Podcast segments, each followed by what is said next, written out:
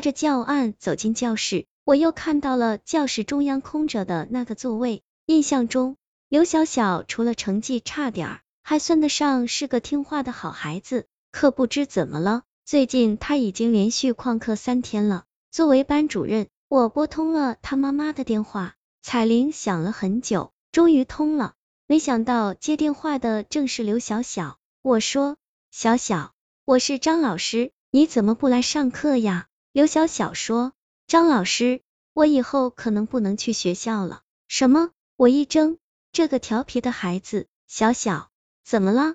为什么不来学校了呀？同学们都想你呢。停顿了很久，刘小小一直没有回话，我有些生气了，说：“小小，你妈妈在吗？你把手机给她，老师要和她说话。”刘小小还是不回话，我看了看手机，分明是接通着的。我又把它贴在了耳边，好久，刘小小终于开口了：“张老师，我妈妈睡着了，她现在不方便接电话。好了，不和你聊了。总之，最近我不能去学校了。”小，我还来不及把话说完，刘小小已经挂断了电话。傍晚下班后，我骑车来到了碧水山庄，这里是名副其实的富人天堂，每处房子动辄就得上百万。刘小小的妈妈，我见过几面，她曾是一个模特儿。怀上刘小小那年，她忍痛割爱，退出了自己心爱的 T 型台。刘小小的父亲我没见过，据说是一个大老板，名下有几家大公司，因为生意忙，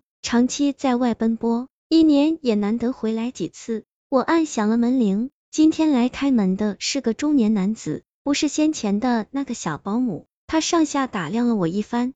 问你找谁？我笑了笑，自我介绍说：“你好，我是小小的班主任刘小小同学，已经三天没去上课了，所以……”我话还没说完，他就冷冷的说：“对不起，你找错地方了，我这儿没有刘小小。”我很是奇怪，退回来四下核对了一遍，确定自己没错后，再次按响了门铃。不好意思，请问这里是刘老板的家吧？我问刘老板。不知道，我前两天刚搬进来。中年男子说着，又把门关上了，搬走了。难怪小小不来上课了。可是转念一想，我又觉得事出蹊跷，不对啊！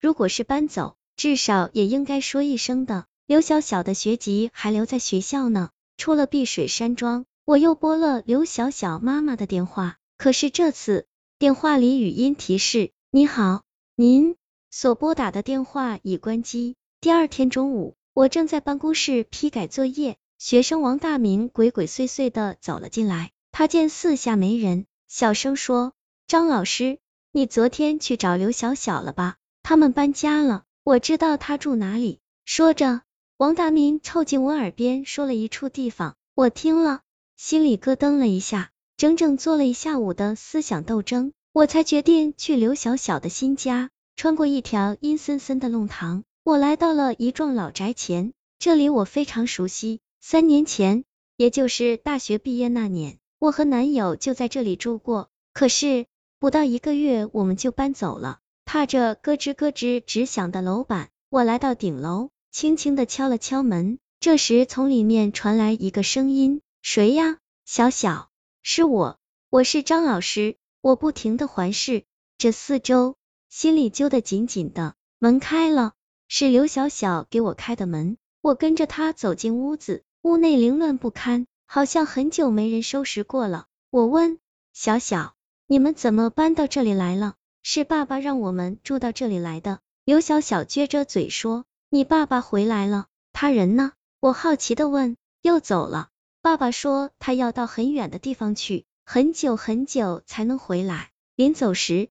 他给了我好多钱，要我好好照顾妈妈。那你妈妈呢？刘小小伸出一个手指，指了指里屋，絮道：“妈妈在里面睡觉，大白天的睡什么觉？”我有些纳闷，透过虚掩的门缝，只见那张木质的双人床上躺着一个人，脸色惨白，一只胳膊搭在床沿，还在输液。我走进去看了看，禁不住问：“你妈妈得了什么病？”我不知道。妈妈被车撞了，爸爸说他要好好睡一觉，醒来就好了。刘小小说着，认真的检查起输液管来。张老师，医生说输液的时候要有人看着才行，我要照顾妈妈，所以我不能去学校了。我心里一颤，脑海里闪过一个不祥的念头，刘小小的妈妈不是生病，八成是一个植物人了。我忍住了在眼眶打转的泪水，帮着刘小小将屋里的东西都收拾妥当了，又给她做了一顿丰盛的晚餐，这才起身告辞。